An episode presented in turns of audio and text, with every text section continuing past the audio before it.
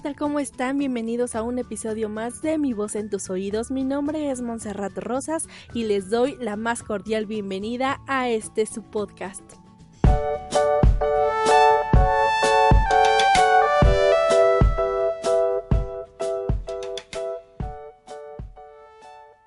Antes de comenzar quiero agradecerles a todos aquellos que se han sumado a la página de Facebook y que le han dado like y gracias a ustedes ahora ya somos 101 likes y esperemos que se sigan sumando más personas. El día de hoy vamos a hablar de un asunto bastante delicado y que por desgracia no es nada raro en el sistema de seguridad y en el sistema penitenciario en nuestro país. En esta ocasión vamos a hablar acerca de los presuntos culpables.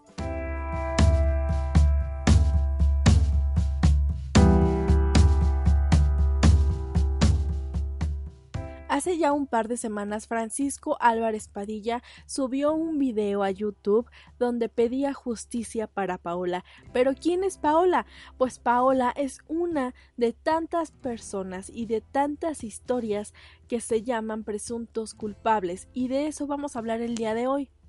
Paola Geraldine Cervantes Cedeño es una mujer que el 23 de mayo fue detenida por agentes judiciales del Distrito Federal cerca de su domicilio ubicado en Tultitlán, Estado de México acusada presuntamente por haber sido cómplice en el homicidio de un señor llamado Carlos Álvarez Fragoso el 30 de abril del año 2011. La historia de Paola no es lejana a la realidad. ¿A quién no le suena el nombre de Antonio Zúñiga, quien fue acusado de asesinato y por el cual se realizó un documental muy famoso llamado Presunto culpable? También Mariel Solís, también acusada de asesinato y quien era estudiante de la Facultad de Ciencias Políticas y Sociales de la UNAM. También la indígena otomija Cinta Francisco Marcial, que fue acusada de secuestro de seis miembros de la extinta Agencia Federal de Investigación AFI y del indígena Tzotzil Alberto Patistán, condenado a 60 años, de los cuales cumplió solamente 13, acusado de homicidio, lesiones, robo calificado y portación de armas de uso exclusivo del ejército. Estos son solamente algunos de los nombres que se han hecho mediáticos, pero cuántas historias no hay ocultas dentro de los reclusorios de personas que han sido encarceladas injustamente o que han seguido un proceso con muchísimas irregularidades para poder comprobar su inocencia. Este es el caso de Paola. Paola, quien fue acusada injustamente de un homicidio que ella no cometió. En el video que su esposo Francisco Álvarez colgó en YouTube hace ya unos días, se explica su situación, donde presuntamente fue acusada y señalada como una de las responsables del asesinato de un sujeto llamado Carlos Álvarez Fragoso el 30 de abril del año 2011, pero la principal irregularidad es que las señas particulares que ofrecieron de la mujer con la cual se vio por última vez a Carlos Álvarez Fragoso fue que era una mujer rubia, de cabello lacio y largo, alta y de muy buen cuerpo y exuberante, y cabe resaltar que Paola es una mujer de estatura mediana, de complexión sumamente delgada, cabello rizado y castaño y corto, y para esa fecha estaba embarazada de su segundo hijo en el primer trimestre de embarazo, además de que también ha sido mencionado que el doctor, el doctor que la atendía, mencionó que ese embarazo era de alto riesgo, por lo cual ella no podía realizar ni esfuerzos, estaba medicada. Hay unas fotografías donde se puede señalar, donde se comparan a las dos mujeres, a la mujer que fue señalada por los propios testigos como la última mujer con la cual se vio al señor Carlos Álvarez y la fotografía de Paola y obviamente no son la misma persona. Pero ¿qué sucedió? A Paola se le dictó auto de formal prisión porque el juez no pudo determinar que ella no era la persona a la que buscan, cuando incluso hay una fotografía donde los testigos aseguran que es la chica y es prácticamente una persona completamente diferente a Paola. Este por desgracia no es un asunto aislado porque simplemente hay varios nombres como el que les mencioné hace un momento que han sido conocidos por formas mediáticas, pero cuántas historias no hay de personas que han tenido un proceso judicial irregular que han sido encarcelados injustamente y que han sido encarcelados incluso siendo inocentes, personas a las cuales se les arrebatan no solamente unos meses de vida, sino son años, son encarcelados por delitos que ellos no cometieron. Con información del portal cipse.com, un total de 110.116 reos se encuentran en espera de conocer su sentencia y saber si permanecerán recluidos o no en alguno de los 386 centros penitenciarios del país.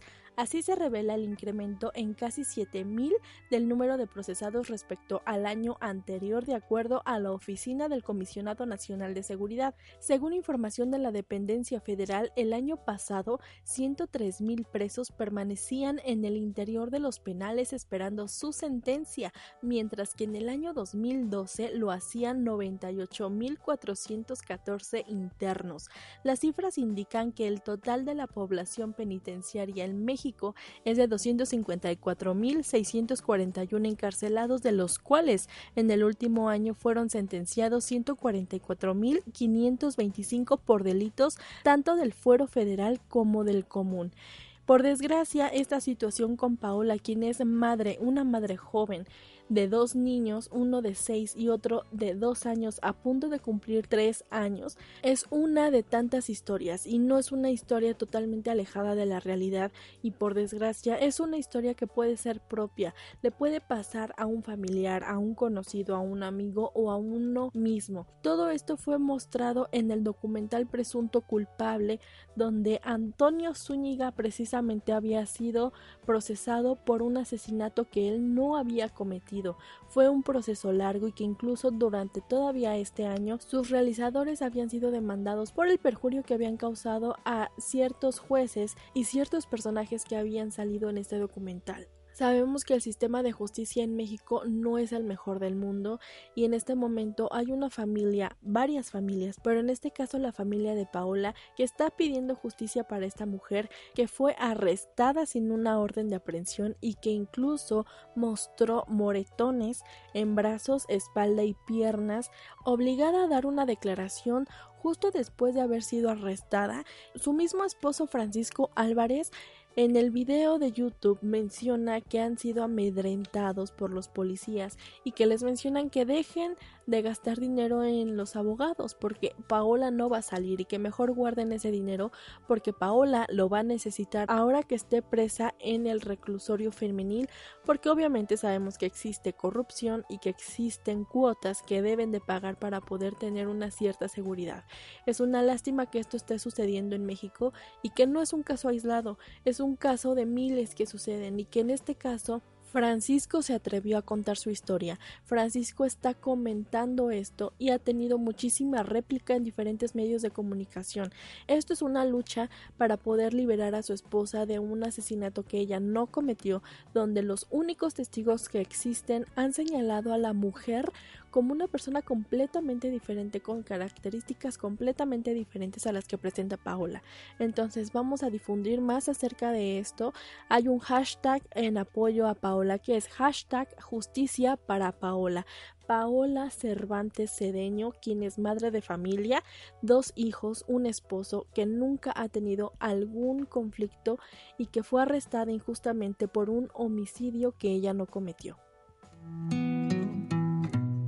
Esto es todo por hoy. Les agradezco que me hayan escuchado en este episodio número 5 de Mi voz en tus oídos. Seguiremos al pendiente de la situación de Paola y recuerden que seguimos en contacto a través de nuestra cuenta en Facebook en www.facebook.com diagonal Mi voz en tus oídos. También pueden encontrar el podcast en iVoox y en iTunes.